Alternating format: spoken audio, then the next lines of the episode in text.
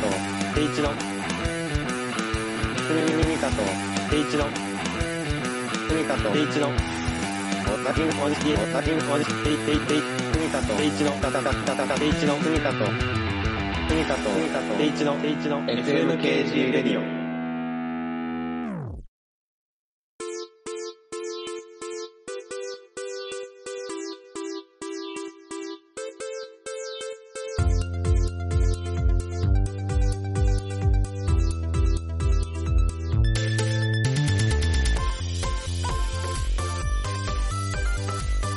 ということで始まりました。FMKG レディオ。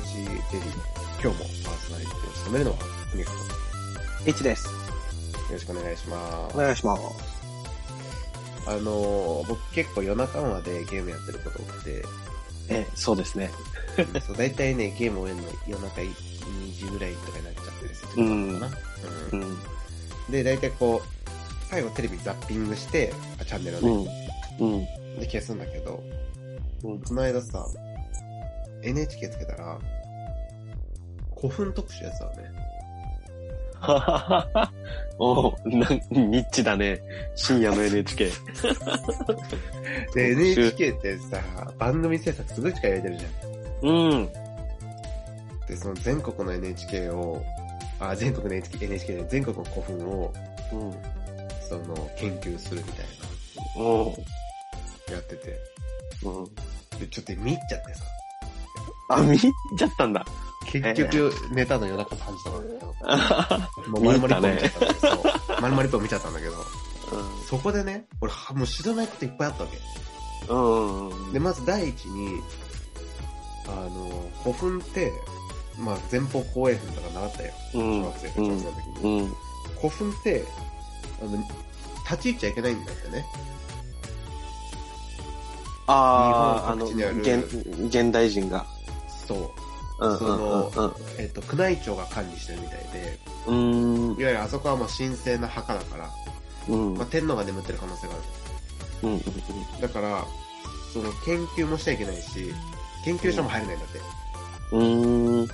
で、そうなると何が起きるかっていうと、うん。あの、あそこにはさ、日本の歴史が詰まってるわけよ。例えばエジプトだったら、ピラミッドをさ、開けたら、そこにその時代の歴史のものがいっぱい出てきて、うんあの、あの中東の時代がだんだんは解明されていくっていう。そうだね。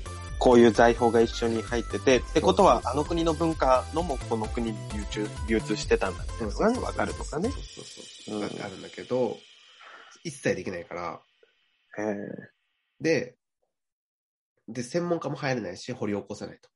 神聖な場所だからね。うん。で、そうなると、日本の歴史がわからないと。うん。で、俺確かにそうだなと思って、うん。最近、ちょ、こんなのをね、図書館で借りたんだけど、えー中高6年間の日本史が10時間でざっと学べる。そう。とか読んで、ちょ、もう一回勉強し直してるんだけど、うん。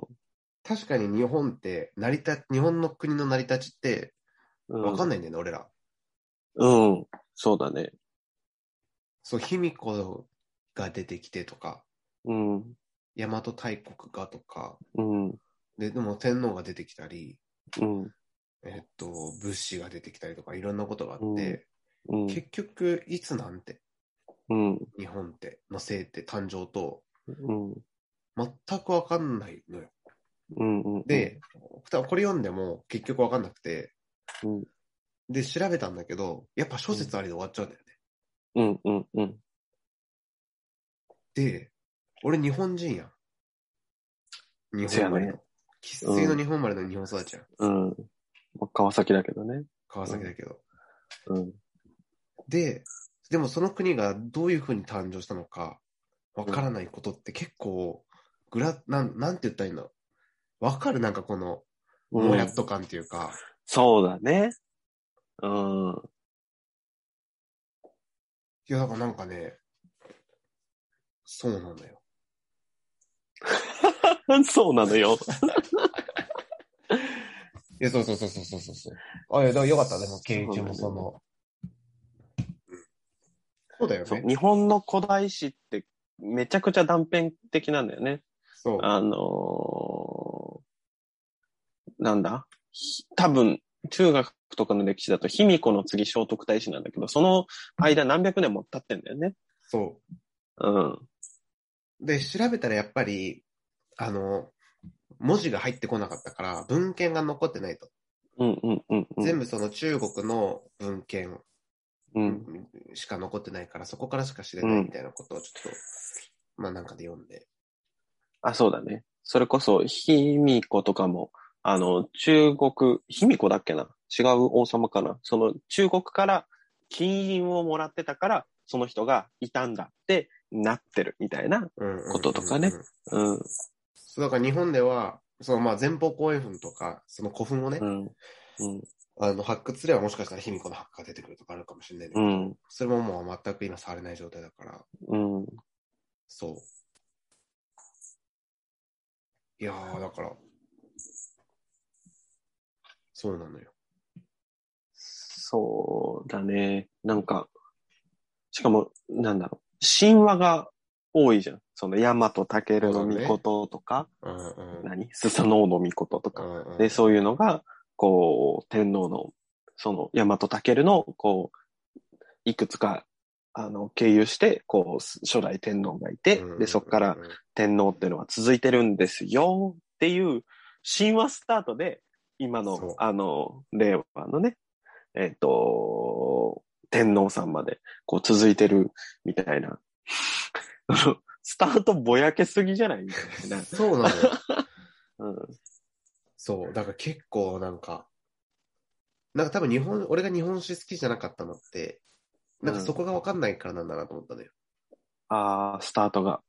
そう、ぼやっとしたのが始まって、で、こううん出てく、名前出てくるんだけど、その、天武天皇とかさ、うん。なんていうの、その急に出てきてさ、でも出てきたと思ったら次藤原のなんとかが出てきてさ、あ、うんここは天皇じゃないんだと思ったらまた次天皇が出てきてさ、でもさ、なんか陥落がどうとかっていう話をしてるんだけどさ、うん。でもそこには数百年あったりするわけじゃん。そうだね。で、なんか、小野の妹子とかちょっとわかんない人出てきたり。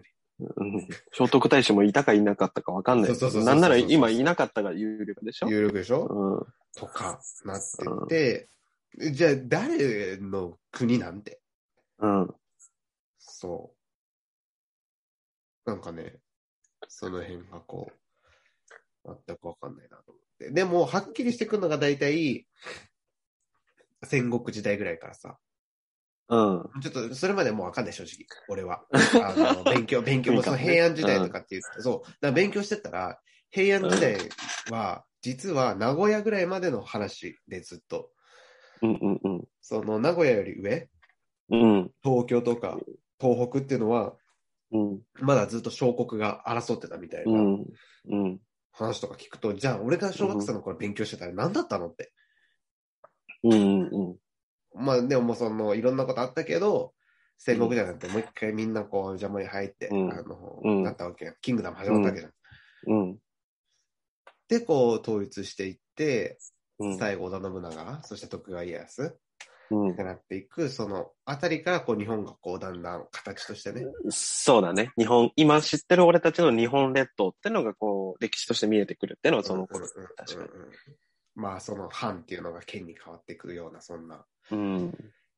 感じでわかるんだけど、うん。ケイ好チでも日本史好きよね。きだね。あのー時日本史専攻だったの？あごめん、もう一回。高校生の時って日本史専攻した？うんうんうん。選択科目になってからもう日本史ばっか取ってた。うん俺世界史取っちゃったタイプだから。うん。俺カタカナはダメだからね。そう、でもほら、キリスト教の歴史とか遡ってもさ、あの、要はイエスが生まれたのを、こう、紀元0年にしましょう、みたいなこと言ったけど、こう、研究進めてったら、実はそれ紀元前4年だったよ、みたいな。うんとかうんうんうんあの、あるわけじゃない？っていう感じで、その紀元0年の話が、ちゃんと資料を遡っていくことで、こう、ちゃんと修正されるみたいなぐらい、こう、あの、多分あれは、こう、ローマ帝国の記録とかいろいろ研究してって、みたいなことだったと思うんだけど、うん、紀元0年が紀元前4になった、みたいなことじゃん。で、もう聖徳太子がいるいないって、あれ聖徳太子が言ったのも、その、えー多分紀元500年、600年、それぐらいなんだよね。その、紀元0年の頃の日本って、マジでわかんないみたいな。そう。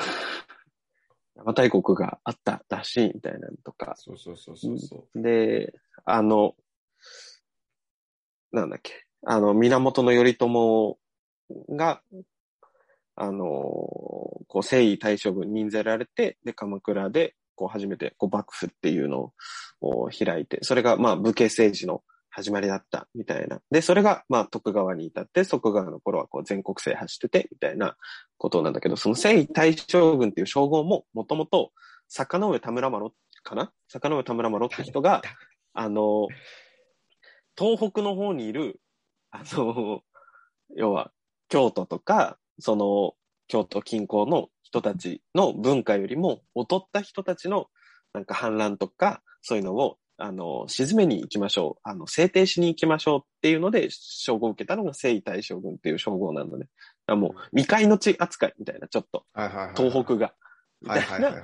時代にこう生まれた称号っていうのが、まあ、武家の、あの、名誉ある称号になって、それがこう、幕府の将軍職にはないっていったはいはい。あ、んだけどなんかそ、こちょっと最近勉強して、ちょっと今、あははちょうどなんか今、10時間でねわかった。うん。ざっと10時間でねああ、今本読んであれしてるから、みたいな、その、んね、あの、アレキサンダー大王が、あの、ここからギリシャを目指して、あそこまでみたいな、ことやってるのの何年も後に、えーあの、日本列島ってこのちっちゃな島も、あそこは未開の地だから、みたいな、うんうんうんうん。頑張って行ってこいっつって君は征夷大将軍だ、みたいな、ことやってるスケールの国で、っていうのと、だ、江戸時代の頃、だから、その、今自分がいるところっていうのを、こう、やっと安定して保つようになってた。それこそ、藩っていう制度を収めて、えっと、もう徳川幕府っていうのが260年ぐらいか。あの、盤石な、なんだろうな。あの、国を作って鎖国っていう無茶苦茶なやり方で。でもそれで安定したから、我々の歴史を振り返ろうっていうのが、やっとこの、えね江戸時代ぐらいに、こう、ちゃんと研究が進んだっていう。江戸時代、だから1600年、1700年、そういう話。うんうんここ3、400年で、やっと昔のこと遡ろうってなってそうなんだよで、で、あの、明治時代に、こう、こう、天皇ってのが、こう、ちゃんと神格化したから、あの、天皇に関する、こう、神話とかっていうのが、そのちょっと前に研究されてたのを、めちゃくちゃ持ち上げて、うんあのうんこれは神話だよね。だから天皇ってもう、あの、神みたいなもんだよね。みたいな、あの、ことにして、こう、国を作ってった。で、それで敗戦があって、ここ70年の日本っていうのだから、もう、神話スタートの国って、いや、そう、で、し多分どかもそう、どの国もあるんだけどね、神話は。うんでも、あの、全然歴史的に検証されてないって、まあ、なんか、まあ、なんかっていう。その、なんていうの、隣国、例えばさ、うんあの、じ、じ、土でつな、土っていうか、その地面でつながってたらさ、大陸とかだったらね。そうそう、っていう国が主張してるけど、でも他の国の文献が、その国と争ってるとかさ、うんうんうん。で、実はもう一回制圧しててとか、いろんなこう、うんうんうん関連資料っていうのを、こう、何個か見か見比べながらさ、事実検証ってできるんだけど、日本ってもうさ、まあ、いわゆるもう中国に頼るしかなくてさ、うん。で、その中国だって別に日本のことをことかまかに書いてるわけでもないっていうか、うんうんうん。なんか、遣隋使が来たとか、うん。そその程度しか書いてないわけよ。その遣唐使が来た日宋貿易をしたとか、それぐらいと。かさ、うん。だからなんか、客観性がずっとないまま、うん。まあ、いい意味、わかわかんないよ、これはもう完全に俺の主観だけど、良くも悪くも権力者によって歴史は塗り替えられてきたし、あ、そうだね。うん。で、それを客観的に間違ってるとも、うん誰も、なんだろう、言うほどの情報量がないうん。国？そうだね。その、多分歴史を勉強する上、知っていく上で多分一番大事なことって、あの、客観的な歴史なんかないっていうのが、俺がすごく好きなことなん、好きなポイントなんだけど、ど、ね。歴史ってのは、あの、選べるし、書けるんだよね。うん、あの、だから、その歴史が選ばれてきた歴史というか、うんその歴史が伝えられている誰かの意図みたいなのも含めて、うんあの、歴史っていうものを、こう、まあなんだろうな、あの、知っていくっていう必要があると思うから、やっぱ、あのそう、あのなんだろうな、こう、再現性とか、あの、確実に言えることって、こう、実は少ないけど、この、このことは事実だった、歴史的事実だったっていうことにしといた方が、都合がいい人たちがいるから、あの、そういうことになってる。っていうのが、この歴史のこう振り返り方みたいな、あの、っていう、う多分、ポイントがすごく大事だ。だから客観的な歴史なんてないし、その、お歴史を見るその主観性みたいなのを誰かと共有するっていうのは、まあ難しいっていう。だからね、その歴史認識問題でいろいろ、いろいろあるけど。まあ、そりゃ、あの、立場が違うんだから意見が一致するはずがないよな。って、すごく、あの、それこそ大学でね、あの、いろんな戦時中のこの日韓関係とかも、あの、ちょっと勉強したりとかしたけど、あの、レポートとかね、課題とかでも取り組ませてもらったりとかしたけど、もう本当に歴史って自由だなというか、見方次第。っていう、だからその、どっかに確かな事実があるはずだ。あるいは、これが確かな事実だって、あの、思おうとして思うじゃなくて、本当にそう思っちゃってるってのはすごく危ないかなと思うんうんうんそうね。うし、なんかまあ、そう今、ケイちゃんの話聞いてて思ったのは、日本の歴史だとその選ぶほどの選択肢もない。うんうんうんうん。そうだね。情そうそう、情報が少なすぎて。うん、なんかもう見えないっていうのが、うん、なんて、で、もうあとはその、想像にお任せしますみたいな、その、うん。そうだね。要素がちょっと強いなと思って、特に古代的に、うんうん古代の部分に入れば入るもんね。そうだね。もう単純に資料が少なすぎるってのと、そうあのーまあちょっとそれはね、なんか、ある程度のストップがかかってるみたいなね。うん。それはまだ、その、このことについて全然調べてないからなのかわかんないけど、うんでもまあ少なくとも自分はね、あの、キリスト教の勉強をたくさんしてきて、もううん莫大な、それこそ刑事が言ったように、莫大なさ、情報量とさ、うん、資料があるわけやん。うん、ローマ帝国の時代とかさ、うん、ギリシギリシャの時代と、まあいわゆるあそこもバカ、バカ、バカ発展してたからさ、うん、文字だってあったし、うん、っていう中で、日本っていうベクトルで俺はもう先に学んでるから、その同じ、うんうんなんていうの、考えで日本史を見たときに、うんその、え、その時書かれたものってないんですかって。ない、ないよって。ないよって。うんその文字がないからって言われて。うん、それもうじゃあわかんないじゃんっうん、ていう。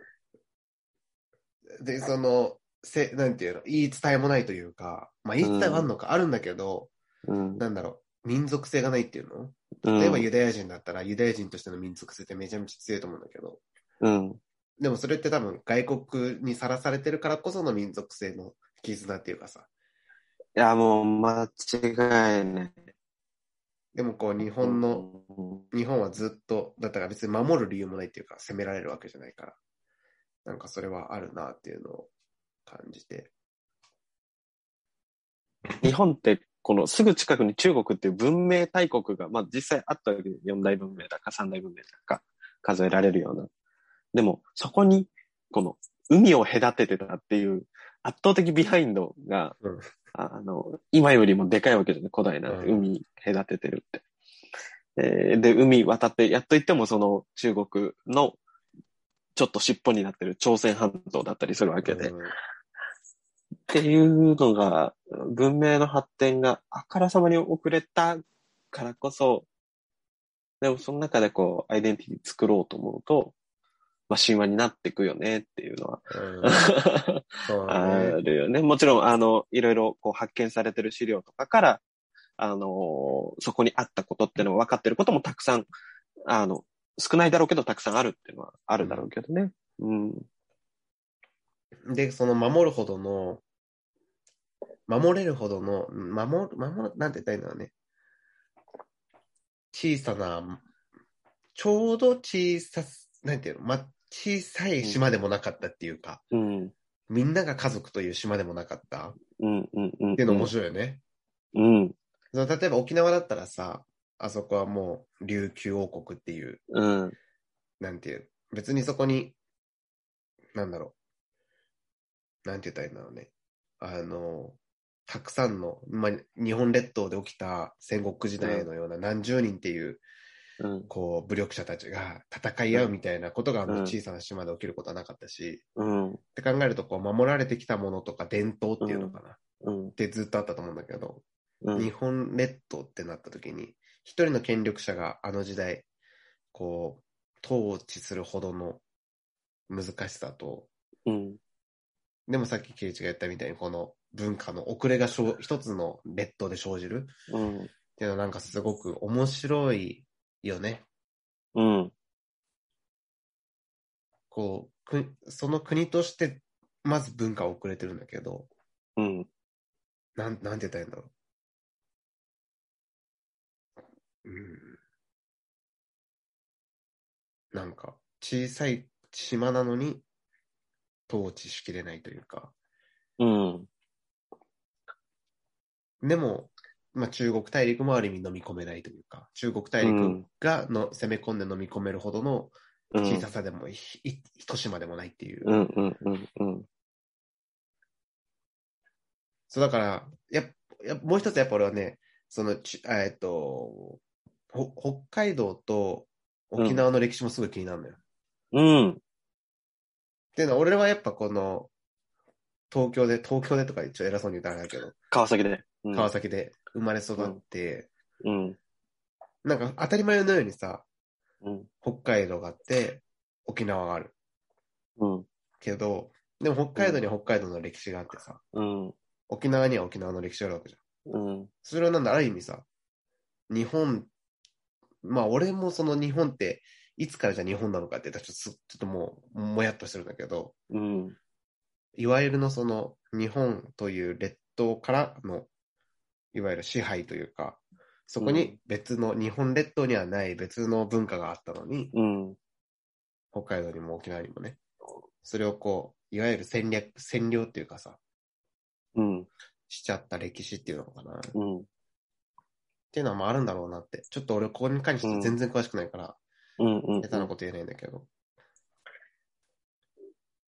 そうだね。だから、その、日本って、一つの国、一つの国民だよねってのは、めちゃくちゃ危ない思想で、あの、沖縄とか北海道が日本になったのって、本当ここ最近の話なんだよね。うん。って言うと、それもそれで危ない思想なんだけど、じゃあ、あの、虐げていいのか。あの、うん。本、本土の人たちと、あの、沖縄、北海道の人たちは、あの、格差があるのかっていうと、全くそういうことじゃなくて、うんあのーそこには、あの、違いがある中で一つの国になってる。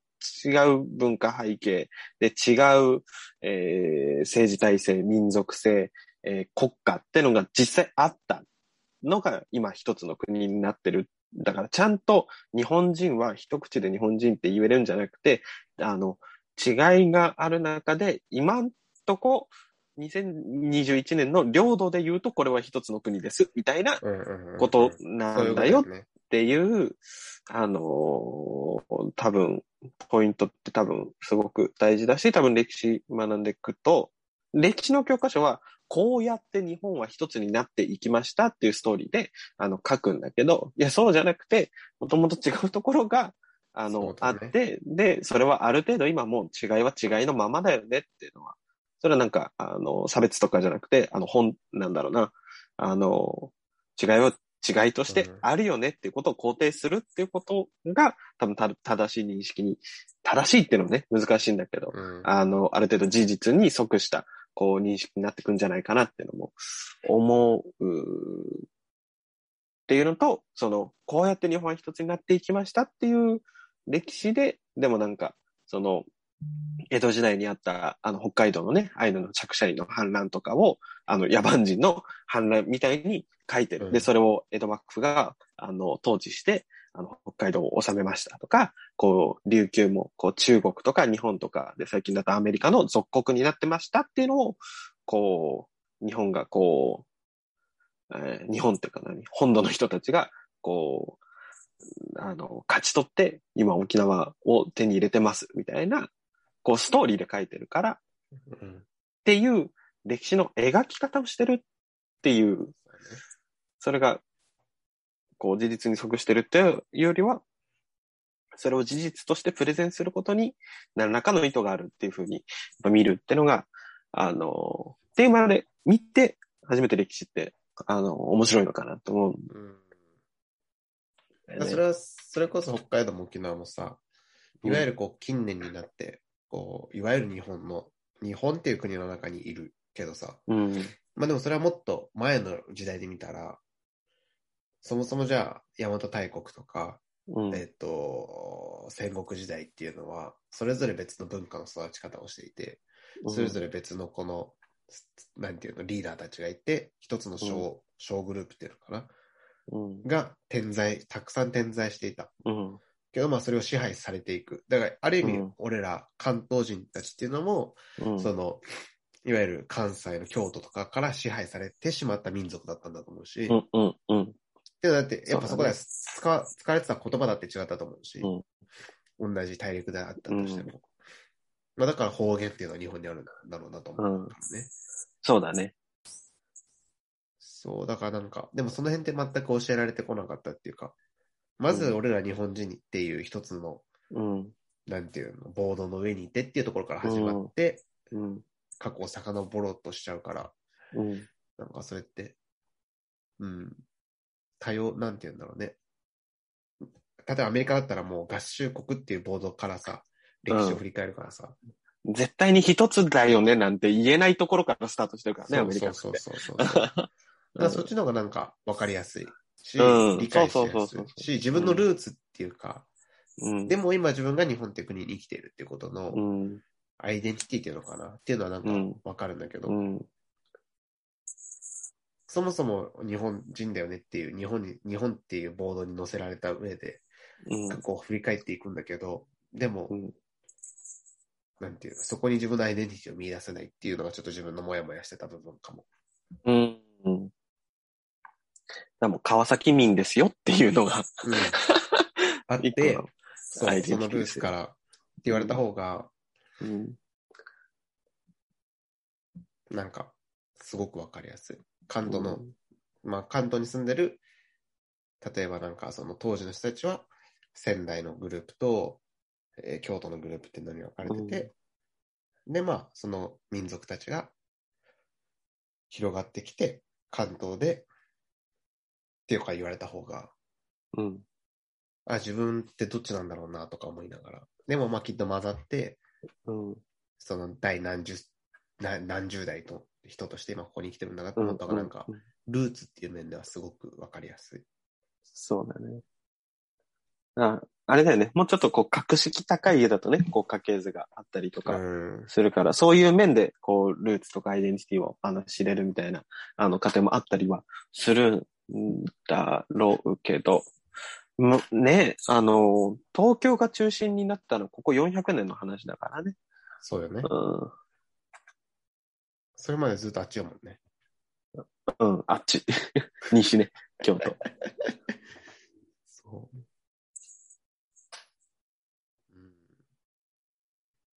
うん、京都はね、京で、都で、もう都都じゃん。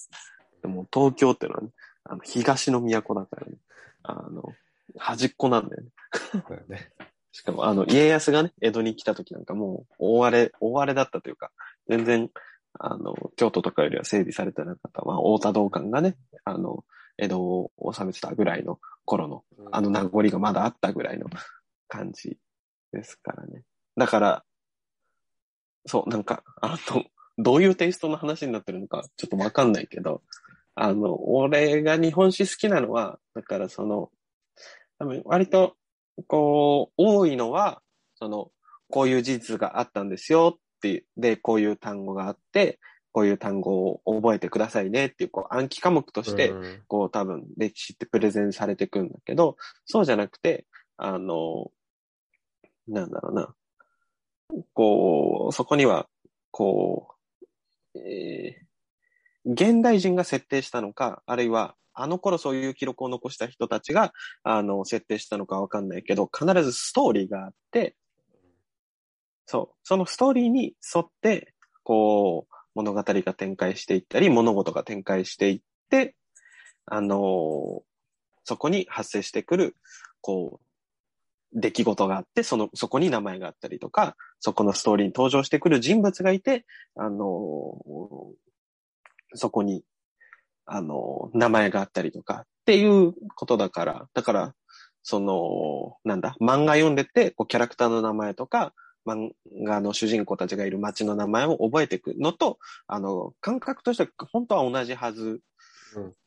なんだろうなと思うし、その、なんだろうな、暗記科目じゃなくて、ストーリーで、あの、こうなった、こうだったからこうなっていったんですよっていうのがあるってのが、やっぱ、あのー歴史は面白いなと思って。だから、っうんていうのでハマって、だから、俺多分、大河ドラマとかがね、スタートだったんだけど、あれは面白いね。大河ドラマと歴史小説がすごくスタートだったし、で、それってのは、まあ、ドラマだから、小説だからストーリーがあるっていうのももちろん一個そうなんだけど、でもあの頃、例えば徳川家康のことを記録した人、えー信長のことを記録した人たちって、あの、信長がどういう存在に見られるかっていうことを意識して書いてるわけだから、そこにもある程度の事実はあったとして、事実をどう見てるかっていう価値観が反映されてその記録になってるわけだから、あの、歴史っていうものそのものにもストーリーがあるし、で、それを面白く楽しくしてくれるのがドラマとか小説とかだったから、俺はすごく楽しく読んでて、こう日本史にハマってったっていうのがあるんですよ。なんか逆に俺は、その、物語に入れなかったんだと思うわ。うーん、暗記科目として入っちゃったんだと思うーん、う。で、世界史、俺好きだったのは、うん、やっぱそこはストーリーが結構多かったんだよね、世界史は。うん、うん、なんかこう時代が動いていく感じがわかるっていうか、うん、うん。って言って残っているのがロシアですよとか、うん、うん、うん。っ、て言って発見されたのがアメリカですよとか言われると、うん、うん、なんで今のさ、自分とうん、すごくリンクしてるっていうか、うん、そうそうそうそう。だから、俺が日本史で、あのー好きだったのは、好きだったっていうか、初めて日本史って面白いかもと思ったのは、あの、スケート選手にさ、織田信成。信成。うん、あの人、織田信長の子孫だよね。うん、うん。そうそう。っていうのを聞いたとき、すごく日本史が身近に感じたんだよね。あー、そういうのあるよね。そうそう。うん逆にそこが日本史には全然なくて他に言うとね。あー、徳川家康のその子孫は今この人ですよとか、うん、うん、うん、うん。明智光秀の子孫の人ですよとか、うんっていうのがなんかこう、あったらまたちょっと違ったかも。で、さっきあーケイチが言ったみたいに、天皇はあの時間もう、で、で、じゃあ天皇はあの子孫ですよって言われても、それも、元ずっと行くと神話に入っちゃうから、神話に入っちゃうと、そのなんかこう、ぼやっとするやん。そうだね。そうそうそうあまあ、どこの家もね、あの、遡っていくと神話にたどり着いていくんだけど、その藤原氏とかね、に繋がっちゃうから。そうだね。でも、あの、そうだね。俺も多分ちゃんと、あの、歴史にハマったストーリーをそれこそちゃんと話すと、あの、お父さんが仙台の人なのね。うん。で、あの、仙台から上京してきて、で、上京した先で、こう、結婚して子供生まれたのが俺だったから、俺は東京生まれだけど、お父さんが仙台の人で、えー、だから、あの、おばあちゃん家行くっつったら、こう仙台に行ってて、で、仙台っていう街が、このおばあちゃんも好きだったし、おじいちゃんおばあちゃんね、もう好きだったし、街も好きだったし、で、っていう中で、仙台のおばあちゃん家のすぐ近くの、もう、昔からあるみたいな本屋さんに入った時に、もう、あの、仙台といえばの、伊達政宗に関する、こう、歴史小説が置いてあったの。で、伊達政宗ってかっこいいじゃん。いや、あの、彼はかっこいい、シャキーンっていう兜とさ、あの、眼帯とね、中二病心くそうそうそうそうすぐる眼帯とね。超かっこいいじゃん。ほんで、ちょうど、お俺が、だからそれ小5とか小6なんだけど、あの、戦国バサラとかも多分ちょうど始まったぐらいなのね。多分。流行ったね。戦国バサラだか、俺が、戦このところ戦国無双だったかわかんないけど、そういうのもは、はあの、入り始めた時で、だその、歴史の人物で、もう伊達政宗自体がかっこいい。で、こう戦国バサラとか戦国無双とかってその伊達政宗ってのを必ず取り上げられるじゃん。メインキャストになるじゃん。かっこいいから。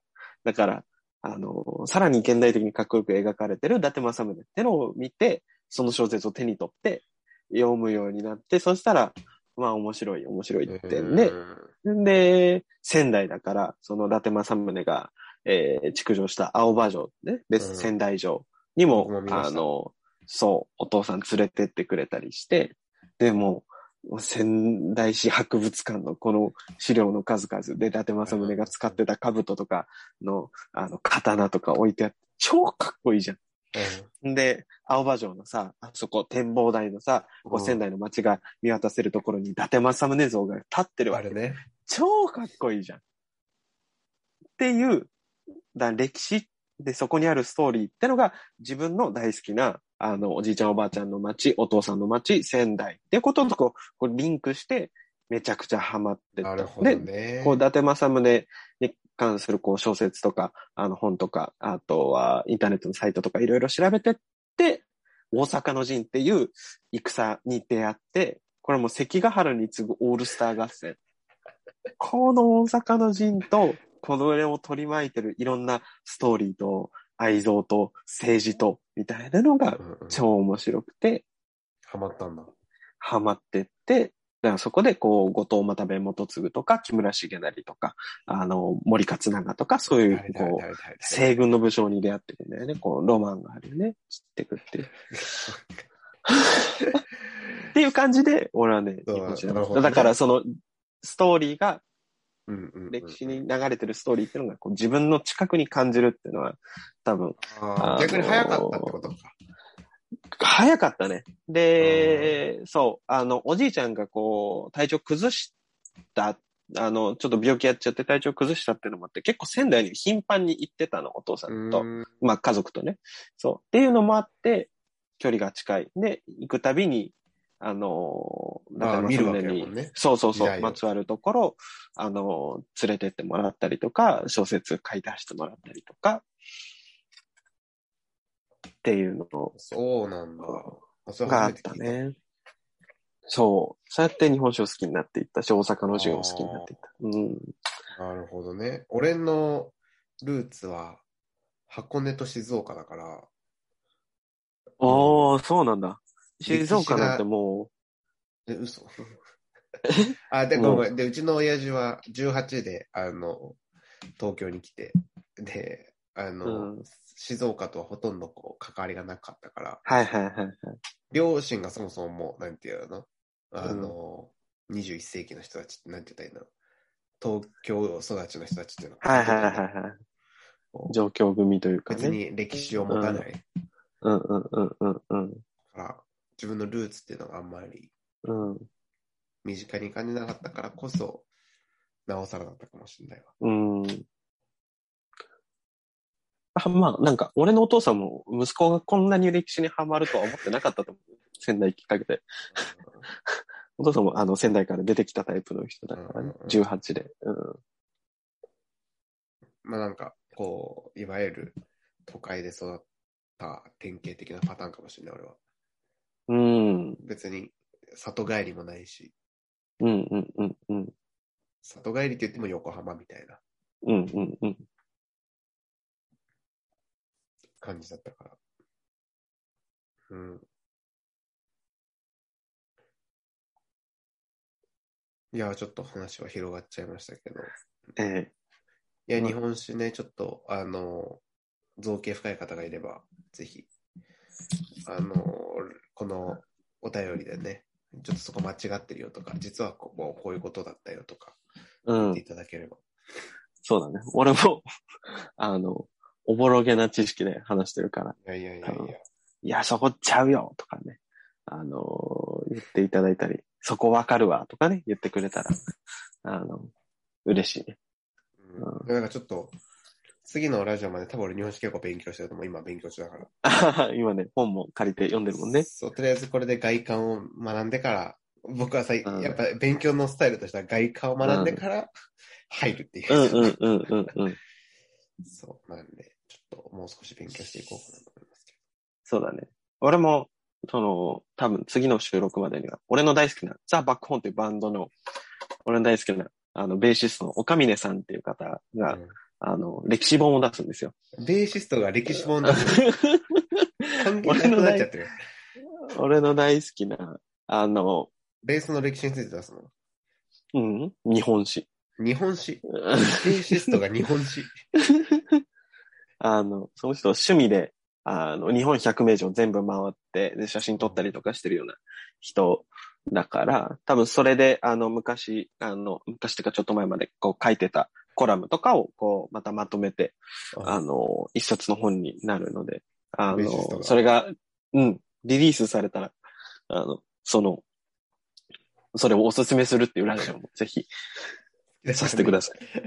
好きな人が好きなものを出すんだからね。うん、そのバックホーンっていう俺の大好きな音楽と、日本史って俺の大好きなものがこう、つながるっていうのはね、すだって、あの、岡峰さんも後藤又部元次が好きで、あの、自分の飼ってる猫にまたってつけてる。とか、あの、ああ、名前出てこない。岡峰さんの好きな、あの、武将の、こう、切腹の、こう、なんだろうな、絵というか、像があるんだけど、それを、あの、確か多分タトゥーで入れてんのかなみたいな。うん。ぐらい、日本史好きな人。うん。なのでちょっ、と、うん。それもおすすめさせてください。じゃあちょっと次回までちょっと日本史もう少し勉強して。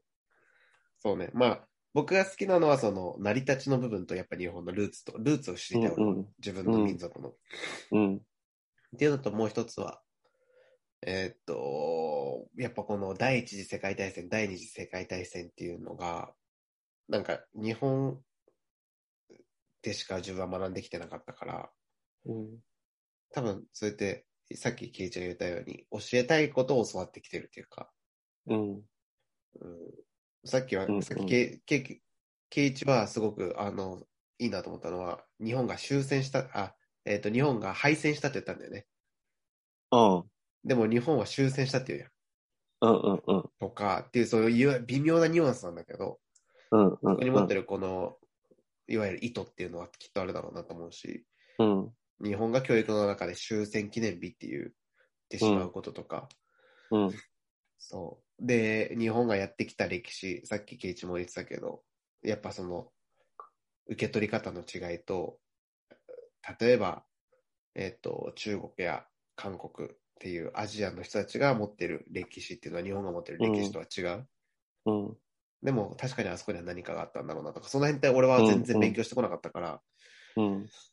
なんかそのやっぱもう一回ちょっと勉強したいなっていうのはあるうん。ので、あのコツコツいきます。うん。に、あぜひ興味があったら皆さんとね。うん。そうね。アラサーになっても勉強すると思わなかったけど。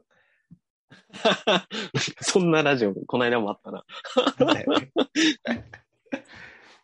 そう。あそんなシーズンに入ってます。うん、もう、あの、勉強です。人生勉強。そうだね。俺もなんか最近、また、またっていうか、全然もともとそんな本読まなかったけど、読むようになって。うん。うん。勉強するシーズンなんだね、アラサーってね。うんやっぱあの、なんかさ、学校、学生の本文は勉強とか言われて、はうるさとか思ってたけどさ、本当はあの時だけだよ、あんな勉強していられたのって。うん。集中力も下がるし、記憶力も下がるし、うん。なんか本当に、コスパ悪い。原さんになって勉強始めた間違いない。まあでも、もう少し勉強してそうだねいき。たいですね。まあいつでも始められるのが勉強ではあるからね。うん、本当にそう。まあ僕たちもね、月に1回勉強会やってますし、全然関係ない。てかコミュニティで。うん。